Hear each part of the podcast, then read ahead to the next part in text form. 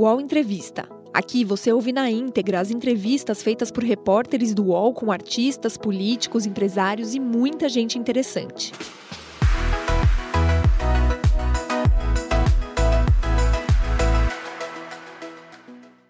Olá, bom dia. Agora 10 horas, 1 minuto. Seja bem-vinda, seja bem-vindo ao nosso programa UOL Entrevista a partir de agora. A gente sempre abre esse espaço para refletir, discutir, conversar sobre as questões do nosso país e volta e meia a política aparece aqui. Hoje é o caso de a gente tratar qual é a verdadeira força do bolsonarismo, como é que está o governo Lula e o que, que a gente tem pela frente na política brasileira. Nossa convidada de hoje é uma socióloga. Bolsonaro será julgado no Tribunal Superior Eleitoral. Analistas acreditam que o resultado deverá ser a inegibilidade do ex-presidente. Nos bastidores, ele já atua pela sua defesa.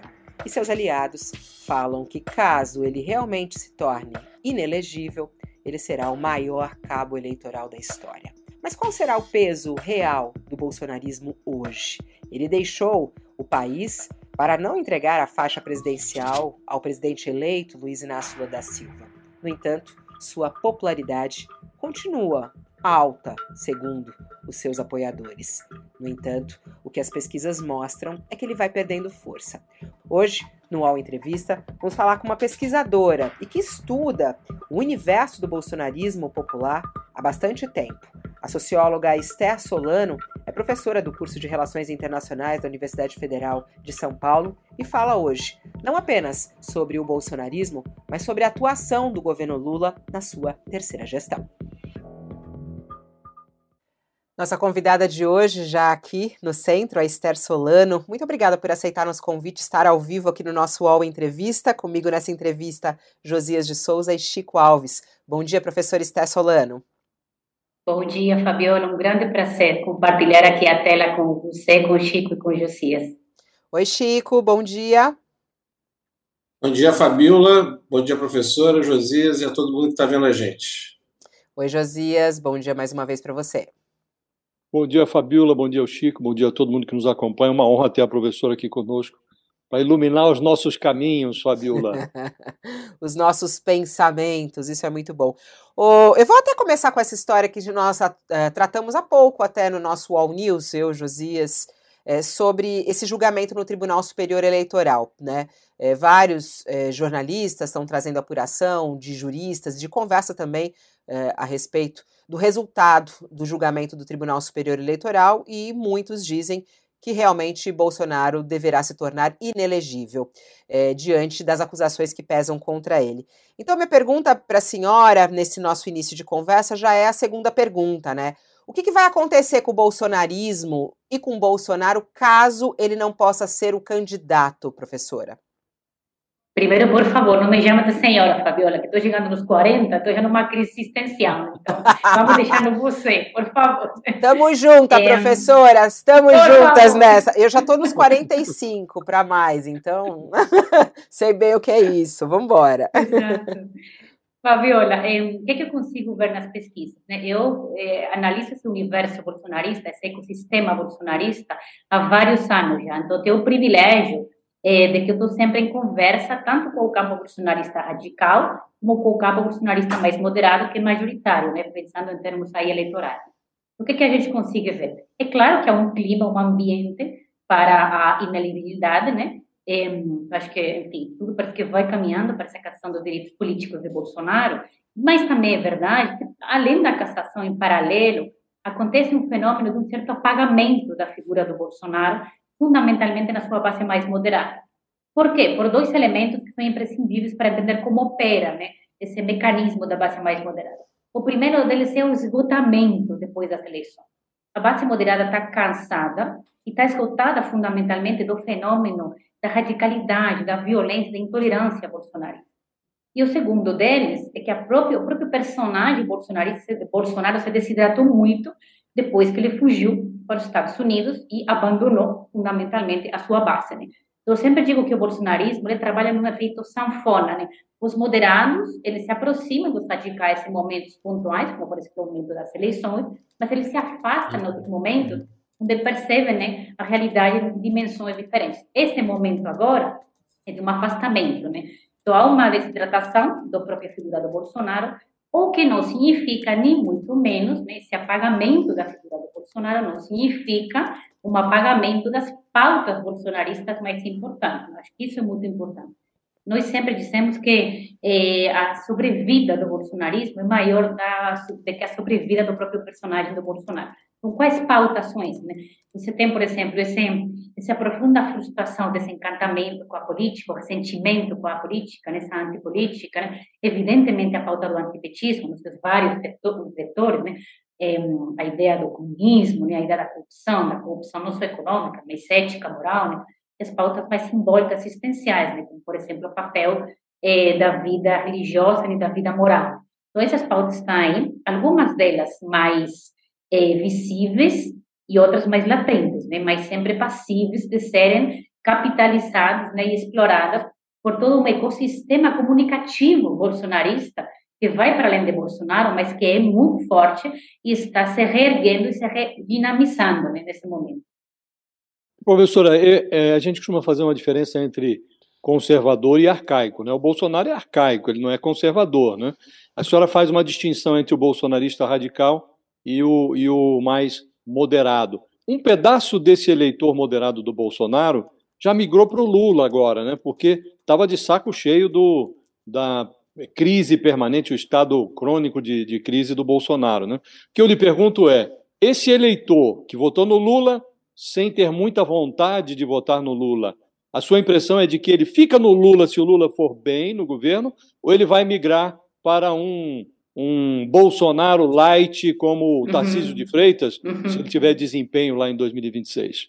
Nós tivemos pesquisa específica com esse tipo de eleitor, Josias, ano passado, um eleitor que a gente definiu como oscilante, né? o eleitor oscilante, e olha que interessante a arquitetura desse eleitor. Esse é um eleitor que, inclusive, já votou no Lula, migrou para Bolsonaro, ele faz outro movimento pendular agora de voltar para o Lula, né? Então ele tem uma dupla oscilação aí, né? O que, nós captamos?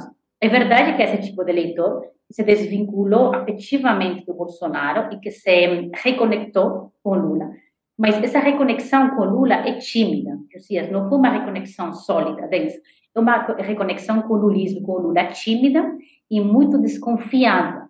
Então, esse eleitor tem que ser claramente muito mais seduzido e muito mais ancorado no, né, na figura do Lula. Né?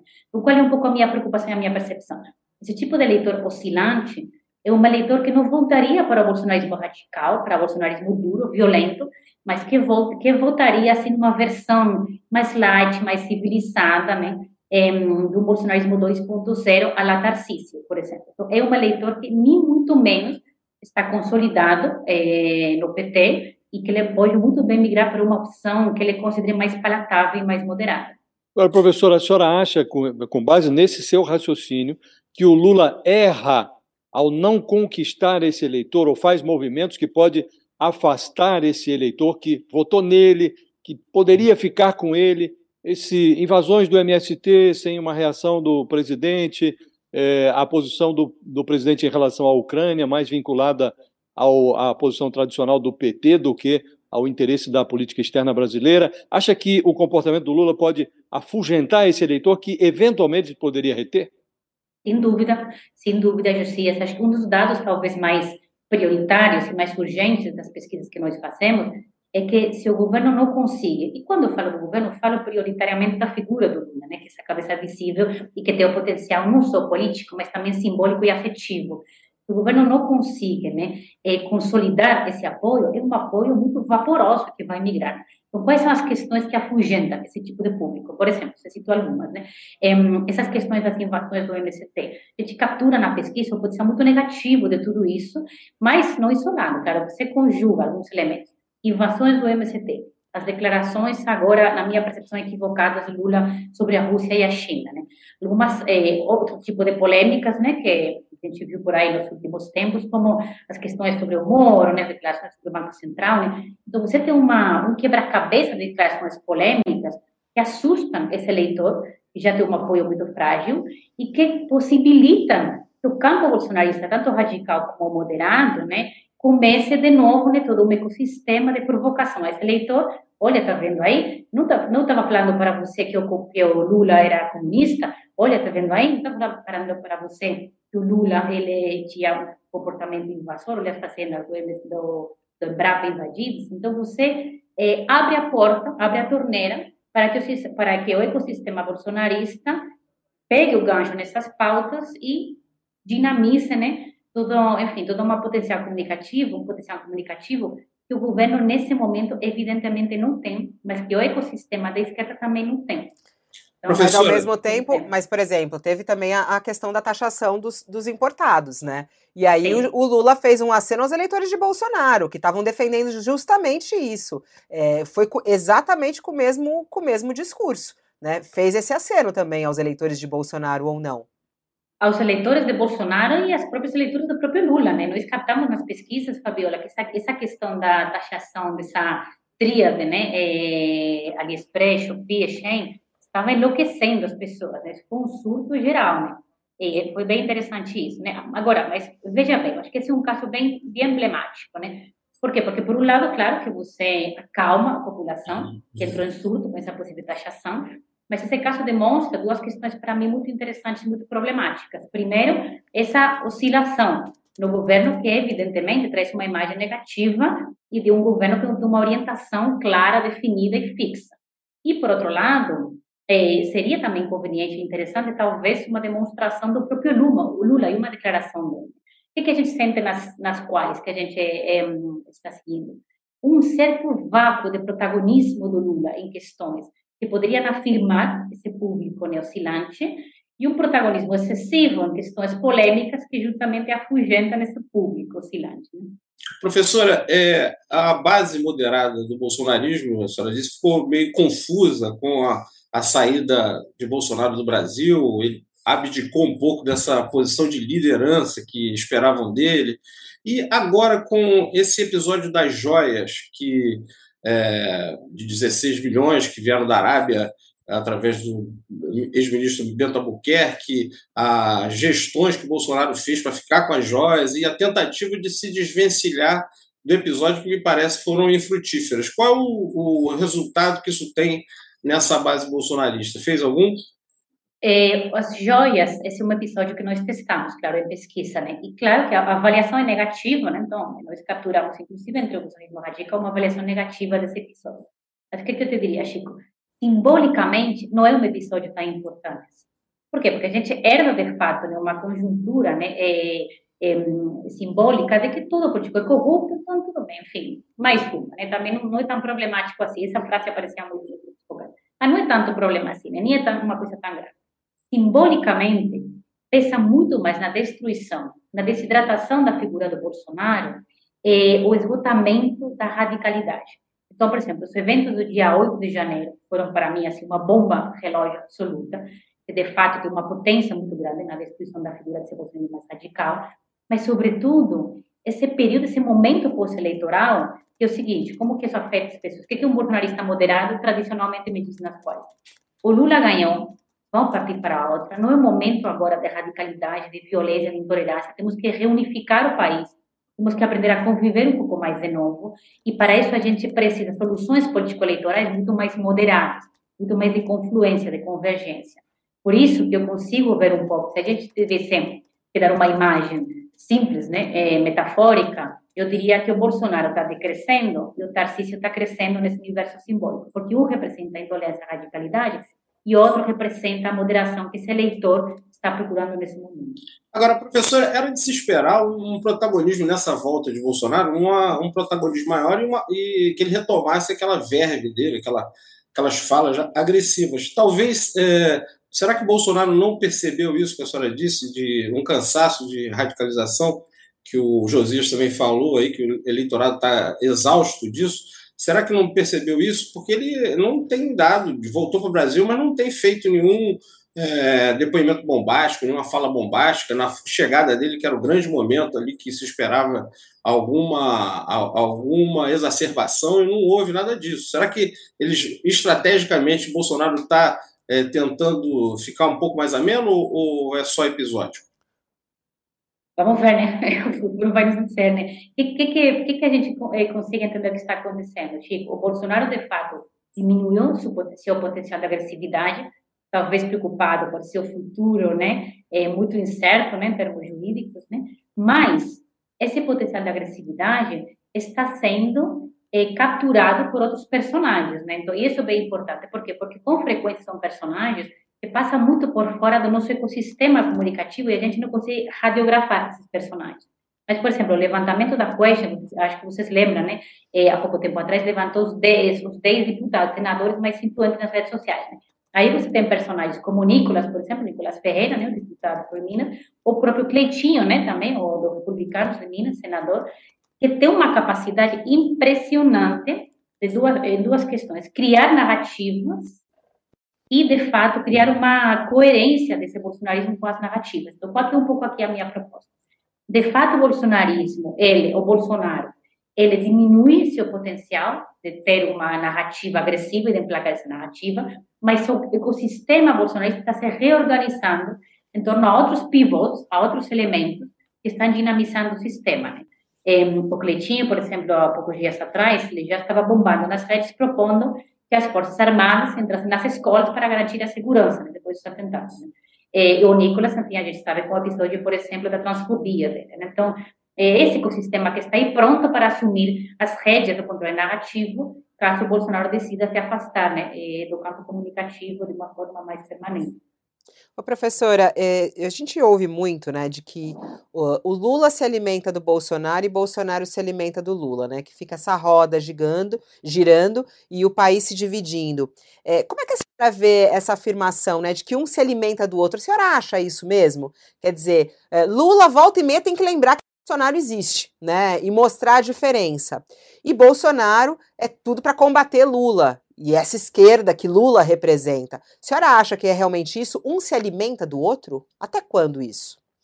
É, é, eu acho um pouco problemática essa afirmação, né, Fabiola? É, sempre acho problemática essa afirmação que colocam Lula e Bolsonaro num plano de simetria. Porque se uma coisa acho que nós entendemos nos últimos anos é que os dois personagens eles não são para nada simétricos, né? Um personagem abjeto, um personagem golpista, um personagem talvez representa o pior que a gente tenha da política brasileira, e outro personagem que o Lula, ele por muitos erros que ele comete, sou a primeira a reconhecê-los, né? Mas ele de fato não é um personagem que, que de fato que, que confronte, né? É a democracia que confronta os princípios básicos dos direitos humanos. Agora é verdade uma coisa, né? eu sempre, a gente sempre diz, na, na, estudante de pesquisa, que o problema do lulismo e do bolsonarismo não é que eles se acessam num regime de polarização. Polarização é tradicional em países que de fato convivem, né, com dois, é, com dois é, grupos políticos que são fortes política eleitoralmente.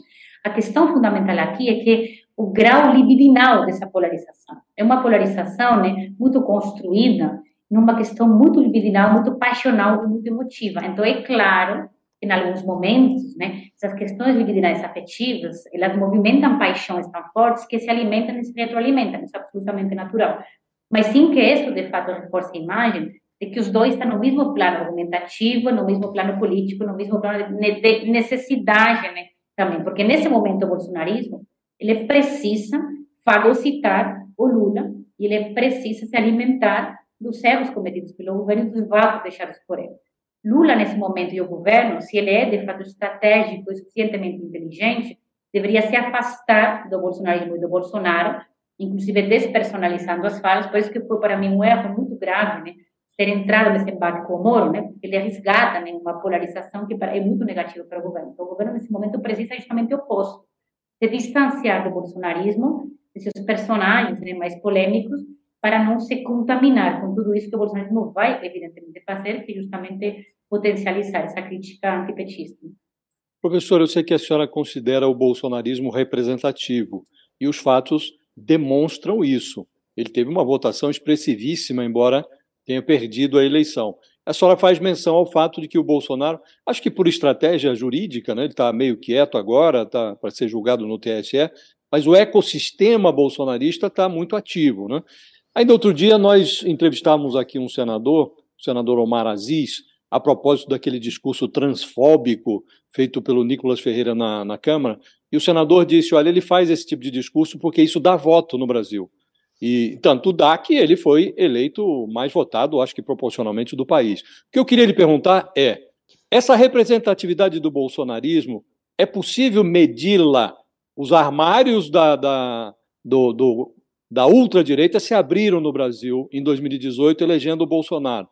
Hoje é possível saber o tamanho desse pedaço do eleitorado que vota na transfobia, na misoginia, no racismo, em tudo que há de mais negativo no Bolsonaro. No machismo, né? No machismo, é, principalmente, é. né, Josias? Dá para medir isso? Não. A gente sabe qual é o tamanho do, do, da sociedade brasileira que vota nesse tipo de valor?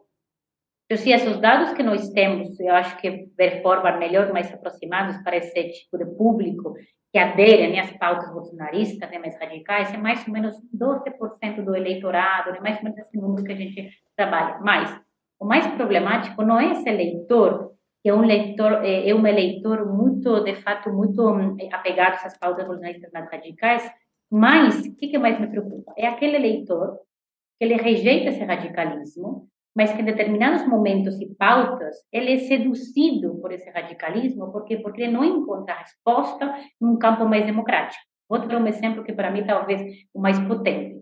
É o eleitorado evangélico que não é radicalizado, que é um eleitorado evangélico moderado. Uma mãe evangélica periférica, por exemplo, que não encontra respostas às angústias dela sobre temas tão concretos tão potentes como o tema da família, por exemplo. Então, essa mulher não encontra resposta essa angústia dela sobre como que a sua família vai sobreviver em termos econômicos, mas sobretudo simbólicos, né? O que vai ser dos meus filhos, né? Nesse momento, nessa atmosfera tão complicada, né? De pautas eh, feminismo, questões LGBT, questões de, que dão a ela uma insegurança existencial muito forte.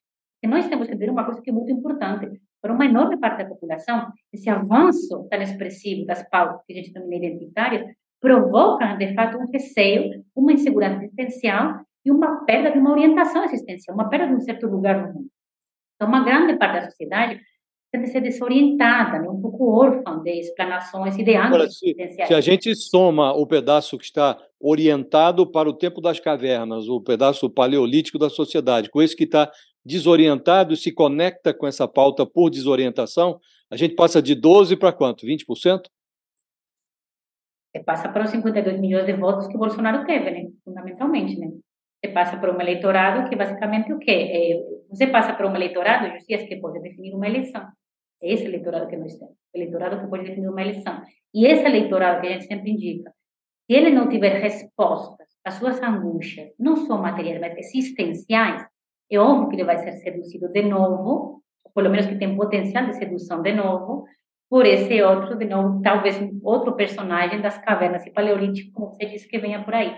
E são, eu acho que é, eu confesso que o papel do, é, do pesquisador é muito ingrato, muito estranho, né?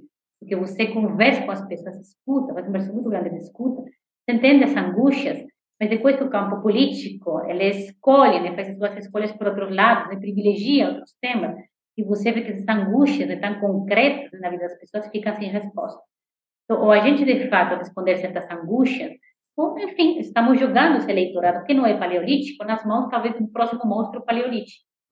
Agora, eu queria pedir desculpas queria até, queria pedir desculpas até a meus colegas, só para emendar uma pergunta que eu acho que tem muito a ver com isso que a senhora está dizendo, que você está dizendo. É, é, esse eleitor é, evangélico e tal, é, ele decide o voto dele predominantemente diante do púlpito ou diante da geladeira? Que eu quero dizer, se o governo tiver um desempenho econômico fabuloso, a vida dessa pessoa melhorar, ela pode mudar o voto dela eh, dos valores morais para os valores econômicos?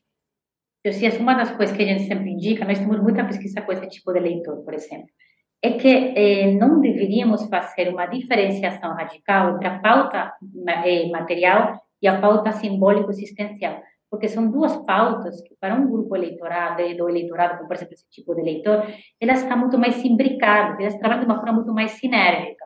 Olha a frase que uma senhora me falou no período eleitoral um dia, ela era evangélica, né? ela falou assim, professora, de pouco adianta para mim ter a minha geladeira cheia, ter uma situação econômica boa, se eu não tiver família para compartilhar isso. A angústia dela era que o PT entrando no poder, a, a família dela era, ia se desintegrar fundamentalmente porque ia fazer um processo de, enfim, basicamente de destruição familiar. Então, a gente tem que entender que para um certo eleitorado, que não é nem muito menos inexpressivo numericamente, não é só suficiente ter uma resposta material. Nós temos também que entender que há pautas, não simplesmente morais. Né?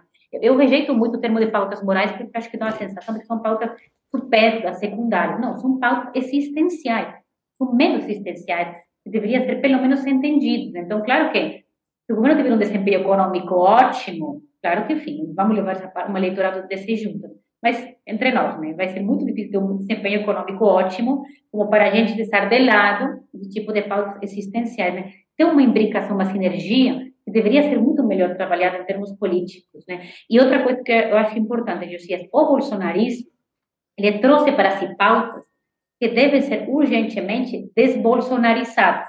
Então, pauta da família, pauta da corrupção, da ética na política, por exemplo, são pautas legítimas, né, que estão aí, que provocam anseios e receios na população, que o bolsonarismo capturou para si, colocou no seu seio, mas que nós devemos recapturá-las, ressignificá-las do, do, ponto de vista de um Estado democrático e transformá-las, por que não, em políticas públicas, né, e transformá-las um grande potencial comunicativo, né, mas essas pautas não forem desbolsonarizadas, lá estará, de novo, à mercê do próximo monstro paleolítico. Professora, é, o, tanto a esquerda, de uma maneira geral, o PT, o, o, atual presidente Lula e a esquerda, de uma maneira geral, tiveram quatro anos para analisar esses dados, é, é, essa realidade que a senhora está trazendo aí, traz na sua pesquisa, e tirar conclusões que é, sirvam para tornar a abordagem a esse bolsonarismo moderado, que a princípio parece meio um paradoxo, né? esse bolsonarismo moderado mais próximo, né? tentar uma abordagem mais efetiva. A senhora acredita que está é, havendo algum movimento é, mais é, eficaz na esquerda ou no governo para é, ir ao encontro desses é, interesses aí que a senhora disse, de, de identidade, de, de, de família, é, numa abordagem que, que, seja diferente da radicalizada, como eles acreditam que seja, que foi feita, que é feita até um, há pouco tempo atrás, que era feita até pouco tempo atrás? Uhum. Pois, infelizmente, não no nível que eu, como pesquisadora, gostaria, né? Que eu vejo urgente que aconteça, né? Por quê, é, Chico? Porque, no fundo, o que a gente está colocando aqui é um desafio ímpar para o campo da esquerda. É basicamente a necessidade de dialogar com pautas que são estranhas, digamos, para a esquerda. Né? Que não deveriam, nem muito menos ser tão estranhas. Então, por exemplo, a gente escuta muito a famosa frase temos que voltar para a base, temos que voltar para a periferia. Me desculpa, muito bem, mas quais periferias? Qual base? Ou a gente está pressupondo aqui que a base, a periferia, pelo fato de ser periferia, ela naturalmente deveria se entender enquanto opção progressista.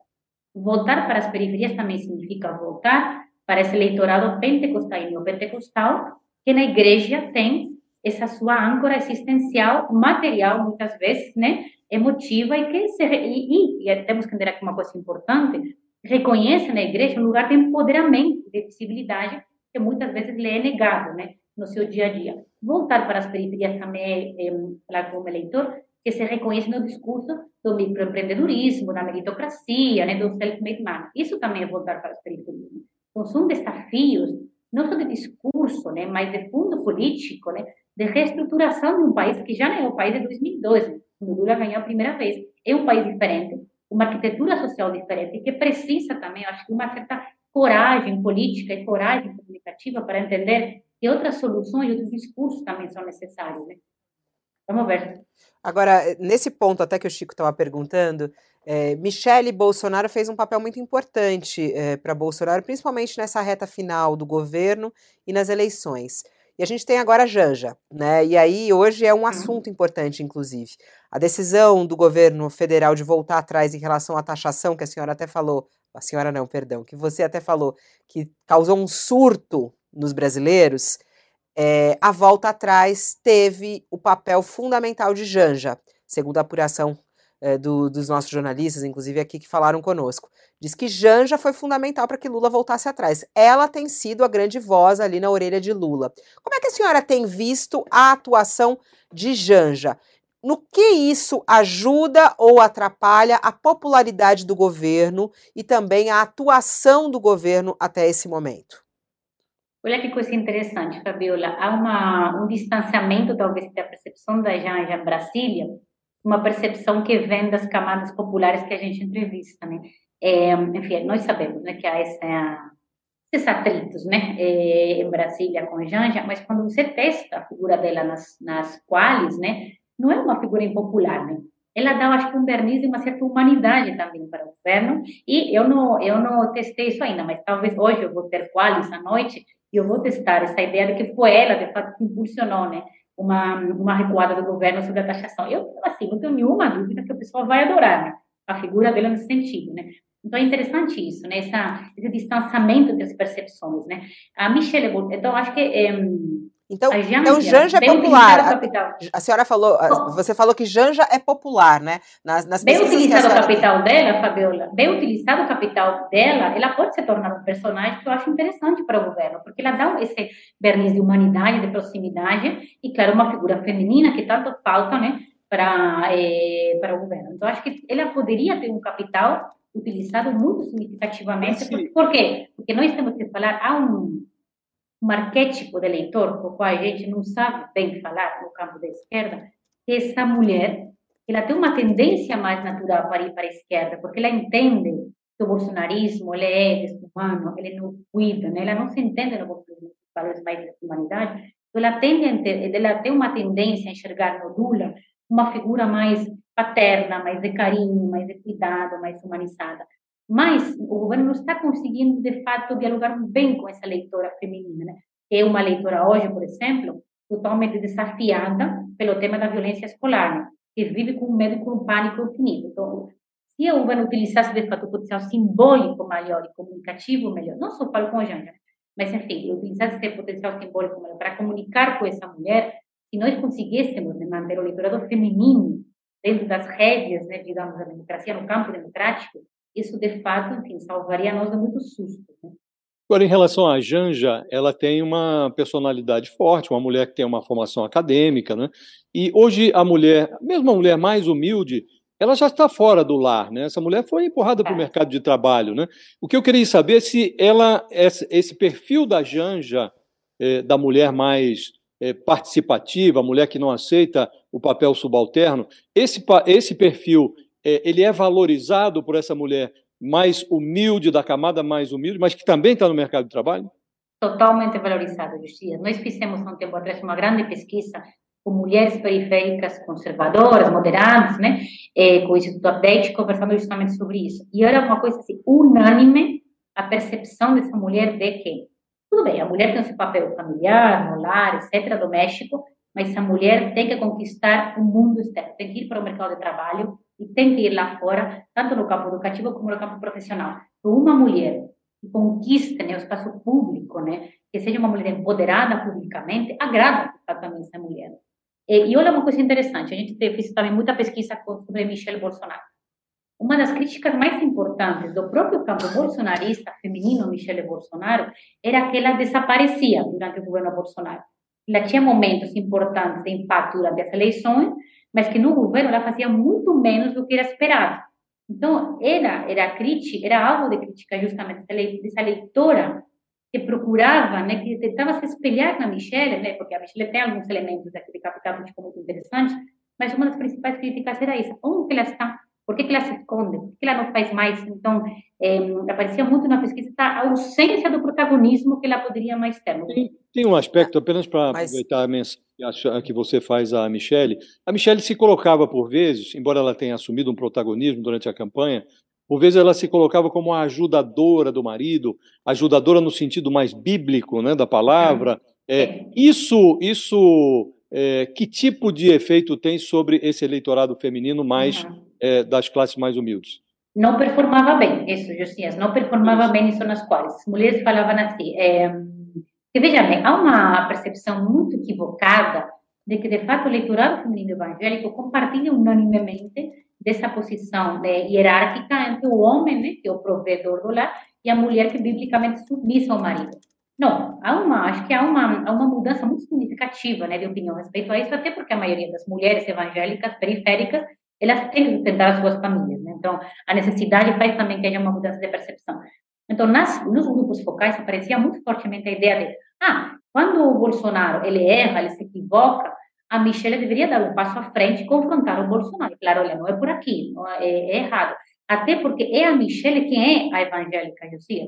Então, ela que tinha também, digamos, o dever moral de se impor ao Bolsonaro e falar, não é por aqui, você está errado. Então, acho que há uma percepção muito errada de que a mulher evangélica admite esse papel de submissão sem contestação. E não é de fato assim. É uma coisa que eu acho que foi muito clara, muito evidente, muito capturada. É, mas até conversando com alguns evangélicos, é, o recado é bem para os evangélicos, né? Para o geral, pega muito mal. Para os evangélicos é até mais compreensível isso do que ela está falando, né? Agora, eu fico até pensando, professor Esté, sobre é, Janja e Michele. Quem é mais popular? A senhora falou sobre a força das duas, né? É, e a gente está uhum. testando aqui. Bolsonaro e Lula, sempre ali no embate, Lula venceu né, é, as eleições, mas Bolsonaro chegou muito próximo. Janja e Michele, quem é mais popular? Quem tem mais força com o eleitorado brasileiro? Bom, as últimas pesquisas que a gente tem quantitativas demonstram que ainda a Michelle ela tem uma capacidade de mobilização muito maior que a capacidade de Janja. Né? Ainda, vamos ver como que evolui isso. Mas veja bem, é, a Michelle tem uma questão muito impactante e muito poderosa, que é justamente a ideia do simbólico. Ela é, quem que ela é em termos de construção simbólica? Ela é uma mulher evangélica, ela é uma mulher evangélica que é reconhecida como uma mulher que, isso é um dado muito importante, a mulher evangélica que convive do lado do marido agressivo, do marido até violento, e que ela tenta endereçar né, o marido justamente pelo caminho mais correto em termos de responsabilidade moral, religiosa, etc. Então, esse potencial simbólico ele é brutal, porque isso sai muito nas quais a mulher evangélica, é, digamos, protótipo de mulher evangélica pentecostal ela se reconhece, ela se reconhece nesse argumento e nesse papel, nesse lugar, da mulher que convive com um marido, que muitas vezes é violento, agressivo, intolerante, etc., e que tenta endereçá-lo. Né? Então, eu acho que essa potência né, é muito forte. E outra, a Michelle, ela conseguiu, de fato, né, é, um, uma, é, enveredar por um lugar muito interessante, que é a disputa pelo papel simbólico da mulher e do feminino. Então, se você escuta, por exemplo, nas lives da, da Michelle, ela fala de um lugar muito interessante, que é o lugar do empoderamento da mulher conservadora. Eu sou conservadora, mãe, dona do lar, da família, mas eu também falo de um lugar de empoderamento, de um lugar onde, por exemplo, né, eh, podemos falar sobre sexualidade, de um lugar que é, é um lugar interessante, impactante para essa mulher conservadora. A Janja acho que ainda não conseguiu se colocar nesse lugar de impacto de construção do feminino, né, no nível da Michelle. Então, a gente sempre diz que o feminismo e o feminino está sendo disputado muito fortemente pela Michelle, né, por essa capacidade simbólica. Professora, eu queria tratar com a senhora agora de um personagem, do personagem Sérgio Moro, é, porque eu queria saber duas coisas. Primeiro, lá atrás, é, qual foi a importância da, do falso moralismo do, da Lava Jato, né, para formação do bolsonarismo. E ponto dois, agora, nesse, depois de tantos percalços, é, Sérgio Moro parece que quer é, desfrutar desse eleitorado bolsonarista, agradar esse eleitorado. É, ele aparece com sucesso nessa, nessa missão que ele se auto se auto infligiu?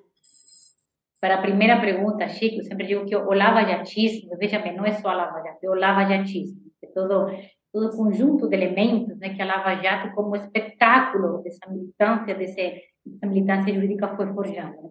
O Lava Jatismo ele foi imprescindível para a vitória do Bolsonaro e do bolsonarismo, né?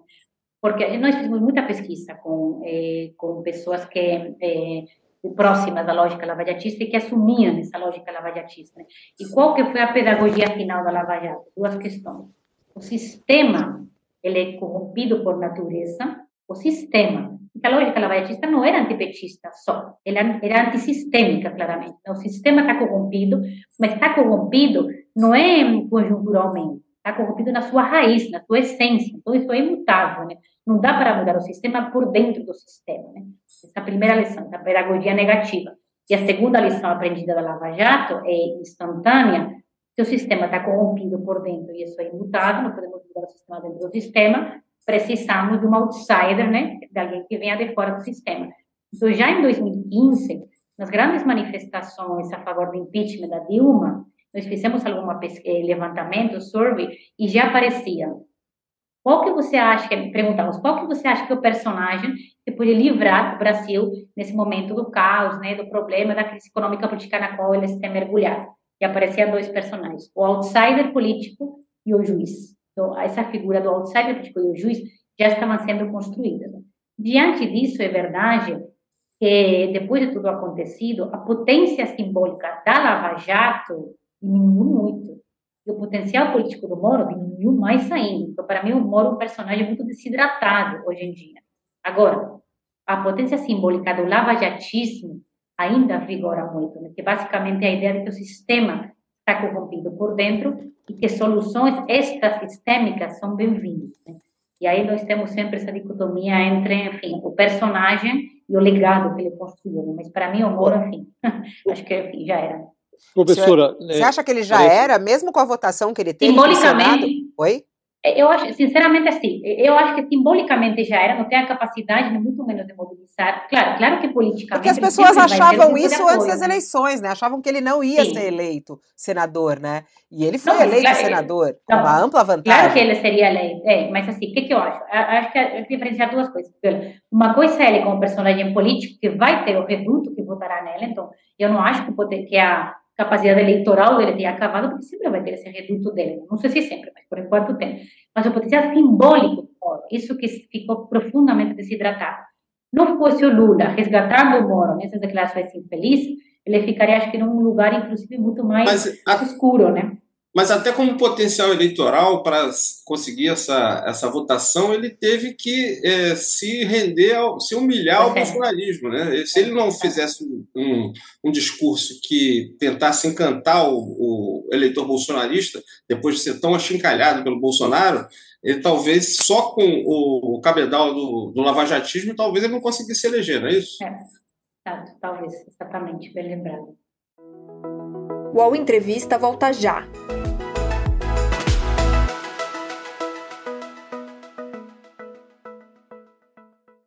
Oi, eu sou o Edgar Piccoli e trago boas notícias. Isso, Trago Boas Notícias é um podcast original Spotify produzido pelo UOL para você se informar e relaxar. As histórias que eu conto aqui são de Ecoa, a plataforma do UOL por um mundo melhor. De segunda a sexta-feira, às seis da tarde, tem um novo episódio grátis no Spotify e no UOL. Dá também para baixar e ouvir offline, quando você quiser.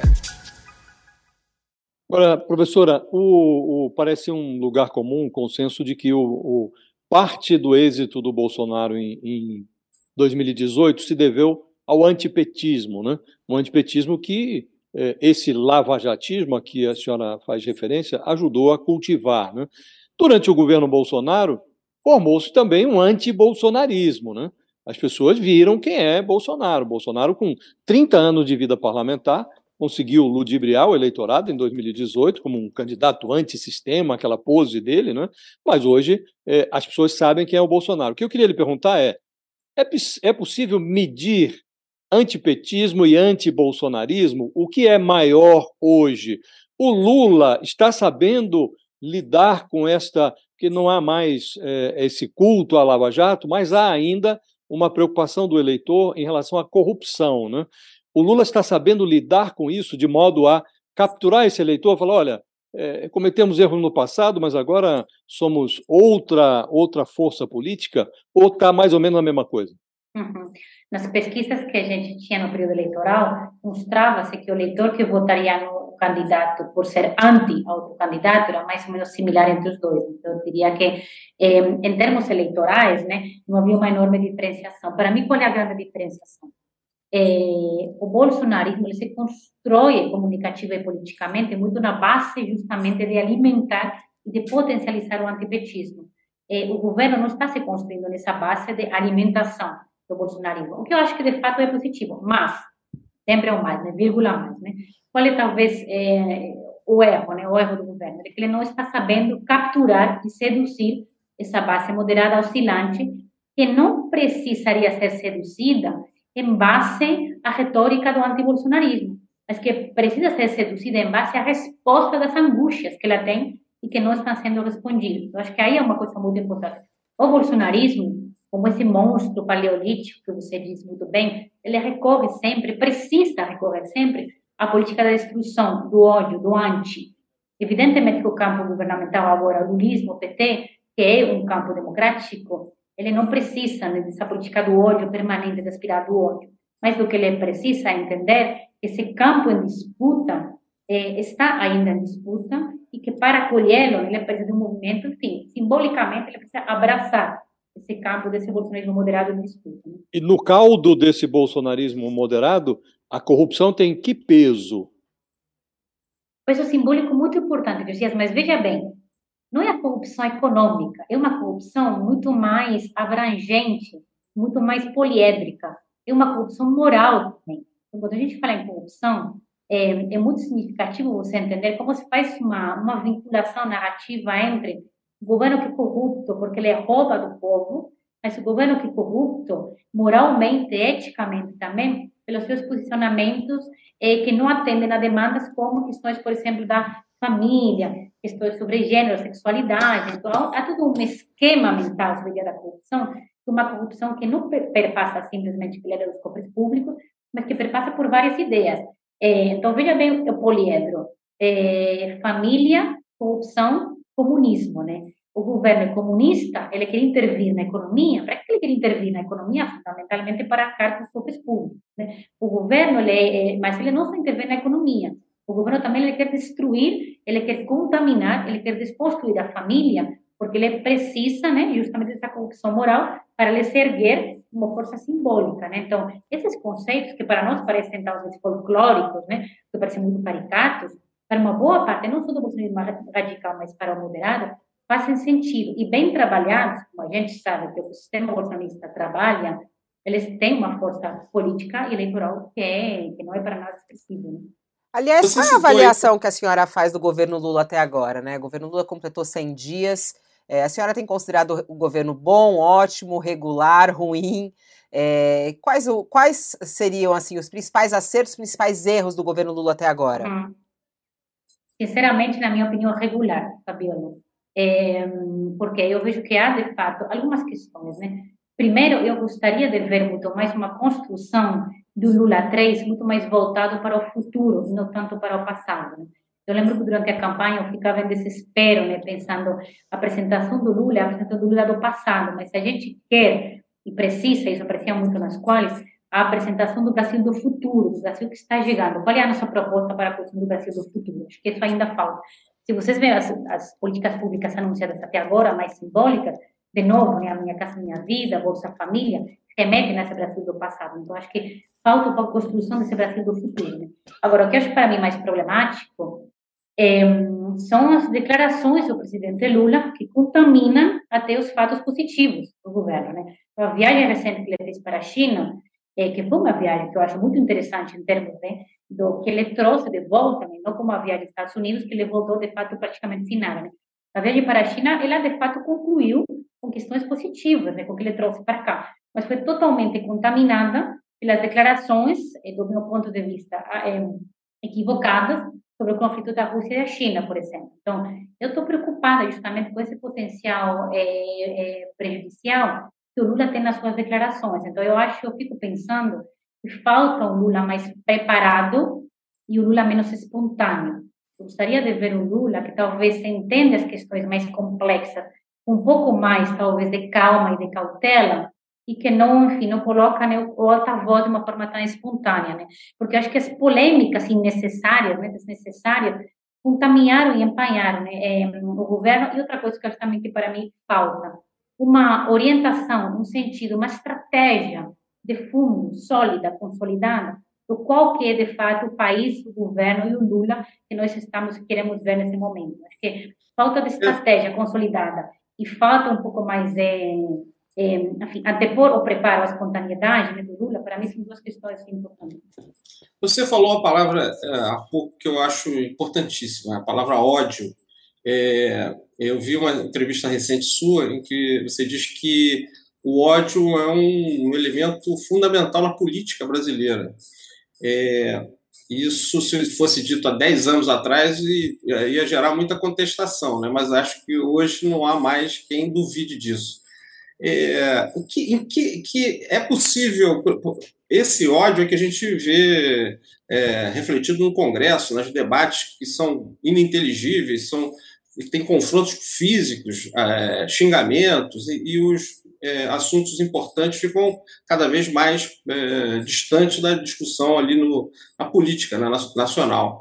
É possível diminuir a importância é, do ódio em tempos de redes sociais, que também são bastante é, fomentadas por isso, né? É possível diminuir a importância do ódio na política brasileira daqui para frente? Tem alguma receita para isso?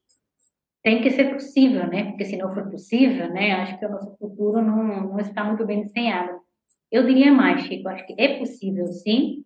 É urgente e é justamente o que a população está pedindo, está gritando. É, inclusive, uma boa parte desse bolsonarismo menos radicalizado está pedindo aos gritos que, por favor, o ódio diminua, que nós estamos sendo vítimas do ódio. Agora, é, para que nós, de fato, diminuamos esse potencial do ódio, o que, que é preciso? Acho que o que é preciso é basicamente esse movimento de uma certa pacificação, de uma certa reunificação do país em torno ao projeto democrático e a continuação do projeto democrático. E para isso é preciso, do meu ponto de vista, é, eu acho que o Lula fundamentalmente deu um passo à frente e se coloque como essa liderança que vai conseguir, de fato, essa certa reunificação. No dia 8 de janeiro, nós fizemos muita quali sobre, os, sobre essa tentativa é, de, de, golpe, né? E olha que parecia muito interessante. Abriu-se para mim nesse dia 8 uma janela de oportunidade muito interessante para Lula se colocar como aquele grande estatista que poderia, de fato, pelo menos tentar uma certa reunificação nacional. Os bolsonaristas entrevistados, menos radicais, estavam apavorados pelo que estava acontecendo. Eles gritavam nas entrevistas: não, por favor, queremos um país que não se deixe levar por esse ódio, queremos um país pacificado, muito mais moderado, muito mais unido, onde o convívio seja possível. Abriu-se aí uma janela. O meu medo é que o governo não tenha a sagacidade ou a agilidade suficiente como para não entender que essa janela se abriu, mas que ela pode se fechar. Né? essa janela já eles, não... estão, eles estão até usando isso na CPI do 8 de janeiro, né? Querendo inclusive culpar o governo por aquilo. Eles ainda vão tentar isso, quer dizer, já tentaram no discurso, o próprio Bolsonaro falou isso algumas vezes, é, e, e, vão culpar o governo a respeito disso, né? Querem culpar o governo, fazer uma CPI para isso, né, é, professora? É. Exato. É, é e, narrativa, né? E, e Fabiola, professora, é, é, essas, é, essas encrencas falsas que são criadas, como eles gostam de falar, narrativas, eu não gosto muito dessa palavra, mas fazer o que? É o que ficou convencionado. Essas narrativas são criadas, segundo eles, porque é, é, aí a contradição, porque o eleitor, o público, é, dá mais engajamento, dá mais audiência. Então, à medida que o deputado ou senador grita lá no Congresso, grita na Câmara, no Senado, ele tem um retorno do, do, público, né? E aí, na sua pesquisa, parece que o eleitor, o, o, o bolsonarista moderado, está exausto do, desse clima de ódio. É, é, me parece uma contradição, né? Que eles alimentem essa indústria uhum. do ódio e estejam é, cansados dela. Mas veja bem o fenômeno, porque ele pode ser aparentemente paradoxal, mas depois tem um raciocínio por trás. É verdade que o eleitor moderado está cansado desse clima de violência tão expressiva politicamente. Mas, por outro lado, esse tipo de eh, questões que você levantou bem, essas, essas narrativas, nunca são vazias, né? não são triviais. Não é por acaso que o Nicolas Ferreira escolheu a pauta trans, por exemplo, eh, nesse momento. Por quê? Porque esse tipo, essas eh, as mamadeiras de piroca, os banheiros unissex, né, os kits gays, né? Que sempre vão aparecer. Então, a gente brinca que tem uma madeira de peruca 1.0, 2.0, 3.0 e, vai, e lá vai. Não são triviais, não são banais. Sempre conectam com algum tipo de angústia, de medo, ou de, desse público conservador. Então, por que, que eu digo isso? Porque talvez esse público moderado, bolsonarista, conservador, esteja cansado, e ele está, de fato, é, dessa violência explícita na política, esse tipo de pautas conectam com as angústias dele. Então, ele está cansado de uma sobreexposição de alguns temas, de fato, mas quando ele escuta o Nicolas Ferreira falar dessa forma tão absolutamente delisnave, né, sobre a pauta trans, há alguma coisa que conecta com ele, e o medo, né, essas novas pautas que estão sendo lá colocadas, que ele não entende e que ele não consegue, de fato, se enxergar nesse tipo de pautas. Então, há sempre uma conexão em base ao medo. Então, eh, quando a gente fala, por exemplo, né, eu, eh, eu falava muito em 2017, cuidado, porque o campo democrático a tendência que ele tem é a gargalhada, tem uma tendência a dar risada quando se confronta com pautas como o kit gay ou a madeira de piroca ou agora o banheiro unissex. Né? Isso demonstra que a gente não está tendo a capacidade, a empatia, a sensibilidade de entender que por trás desse tipo de fake news, aparentemente caricatas, esconde-se uma estrutura comunicativa que conecta com angústia e com medo. E isso é justamente o que mobiliza.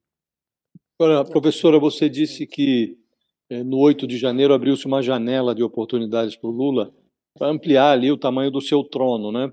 É, aproveitando-se desse fator democrático. O que eu queria lhe perguntar é se essa janela já não se fechou, porque o Lula foi eleito, é, sobretudo no segundo turno, com aquele discurso da frente ampla, depois de vencer a eleição, disse que faria um governo maior do que o PT, e hoje, aparentemente, esse fator democrático é, está em segundo plano e o Lula como que retoma aquele aquela sua aquela, aquele seu sentimento hegemônico, né? Nem sei se em benefício do PT, mas em benefício dele próprio, né? Essa janela já não se fechou, esse fator democrático, esse esse aspecto de frente ampla já não está sendo negligenciado? Ainda não, Josias. O que, que consigo trazer dos resultados das quais? Duas questões. A primeira, esse eleitor moderado, e aqui estou falando de dois tipos de eleitores, na verdade. O bolsonarista moderado e o eleitor não polarizado, nem, nem aquele que não é Lula e que não é Bolsonaro, né? É, que são muito expressivos numericamente, mas também são muito expressivos do ponto de vista da necessidade política de conectar com eles. Esse eleitor, ele ainda mantém uma esperança é, de que literalmente o governo dê certo. Então, esse eleitor que talvez votou no Lula é, com timidez ou que não votou, mas ele ainda mantém esse fio de esperança de que não tem que dar certo. Tem que dar certo, por quê? Porque tem uma urgência material e uma urgência simbólica. O país tem que funcionar, tem que ir para frente. Então, acho que ainda tem esse fio de esperança. Mas, sobretudo, por quê? Porque esse eleitor, eh, ele está muito órfão em termos representativos. O campo bolsonarista não se reestruturou em termos representativos, não há uma figura que consiga se recolocar e substituir o Bolsonaro, ainda com potência, e o campo da direita tradicional, enfim, ele está, a gente sabe muito bem, ele naufragou há muito tempo. Então, acho que a ausência de uma liderança expressiva e a ausência né, de uma reconstrução do campo da oposição é, fazem com que esse eleitor ainda, né, um pouco à deriva, ainda enxergue uma certa oportunidade. Então, por isso que eu digo que a janela diminuiu, mas não fechou ainda. Ô, professor, a gente está com uma enquete no nosso, nosso chat agora, é, com a seguinte pergunta: Você acha que o bolsonarismo está perdendo força? 74% considera que sim, que está perdendo força. 26% não. É, a gente, de certa maneira, começou a nossa conversa falando disso, queria encerrar também falando disso. A senhora uhum. acha, você acha, desculpa, é difícil, a gente tem respeito pela sua figura e fala, senhora, é, você acha que está é, perdendo força o bolsonarismo no país neste momento? Tomara que estivesse perdendo mais, Fabiola. Como que o bolsonarismo atua? você tem pautas latentes, estão dormentes, digamos assim. Então, essa latência, aí que está sempre o problema, né? Essa latência nos impede de radiografar o que realmente está acontecendo com a sofisticação suficiente para entender o problema que estamos enfrentando. Então, qual é, qual é a questão do bolsonarismo? Que ele consiga despertar essas pautas que estão latentes. Então, eu sempre digo a mesma coisa.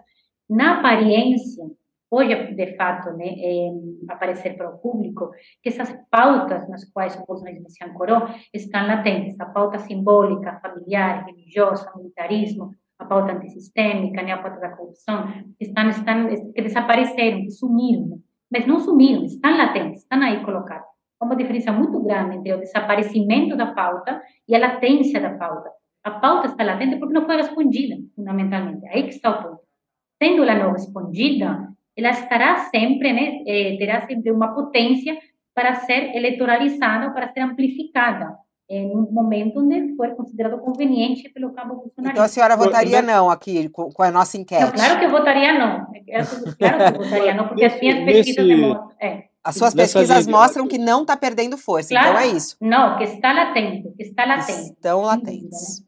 É. Agora, nessa linha de raciocínio, é, professora, abusando aqui da paciência da Fabiola, é, no domingo passado, o filho do Bolsonaro, o Carlos Bolsonaro, disse que está é, ah, sendo tratado como rato e está ameaçando deixar a administração uhum. das redes sociais do pai. O que eu queria lhe perguntar é: a senhora mencionou há pouco, você mencionou há pouco, algo que é, eu mesmo me penitencio, porque é, tratei como algo folclórico esse tipo de mamadeira de piroca, banheiro unissex, nunca valorizei como deveria, e aparentemente isso tem um efeito muito grande. Né? O que eu queria lhe perguntar é: o Bolsonaro continua sendo é, o grande Bolsonaro das redes sociais?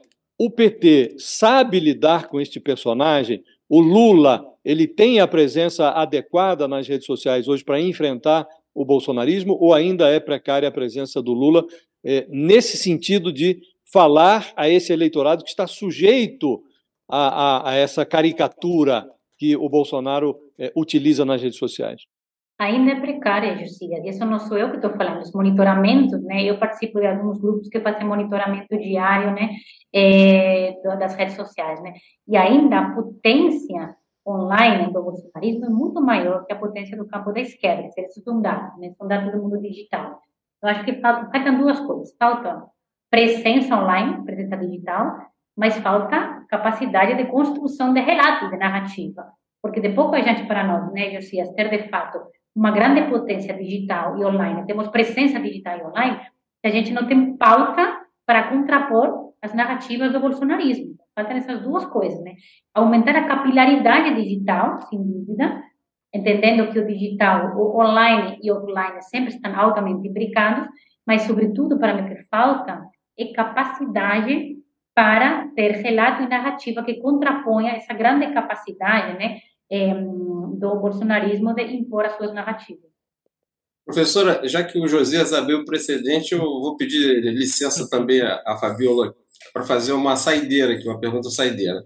Queria perguntar sobre segurança pública, que é uma pauta que parece que só a direita e a extrema-direita tratam. A esquerda é, trata direitos humanos, confunde direitos humanos com segurança pública.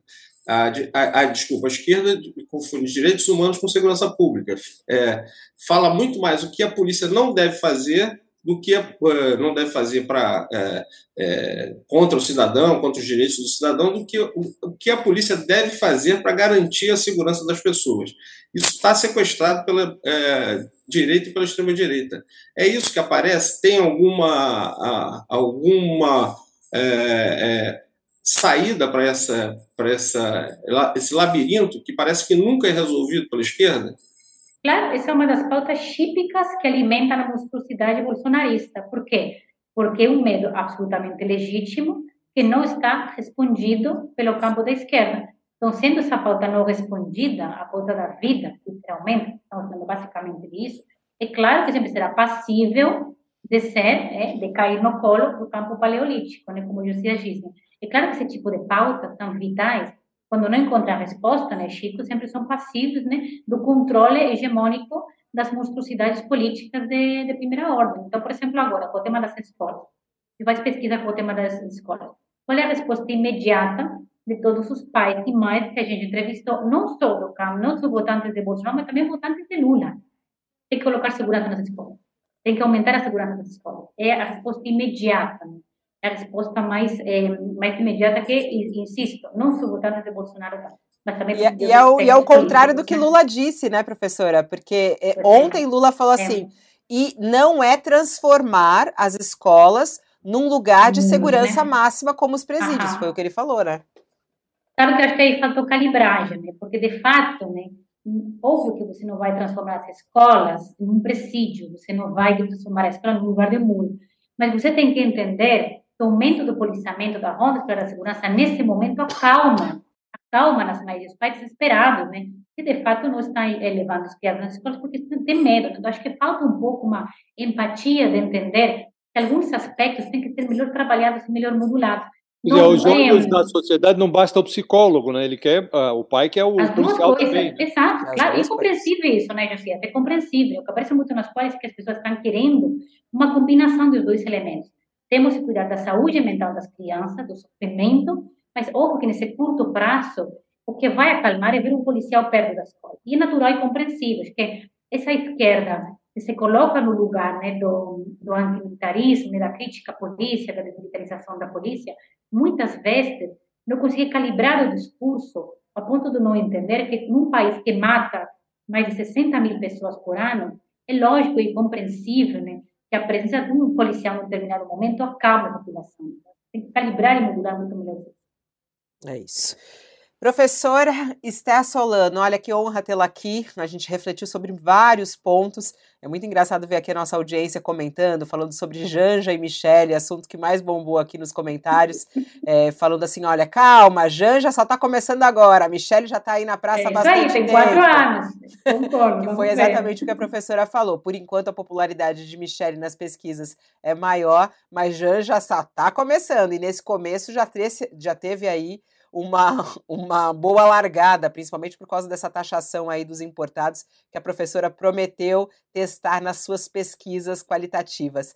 Professora, obrigada pela sua atenção aqui conosco, bom trabalho, boas pesquisas e até uma próxima oportunidade. Um prazer, meus caros. Um abraço para vocês. Tchau, Josias. Tchau, Chico. Um beijo para vocês. Tchau, tchau. Obrigada, professora. Tchau, tchau.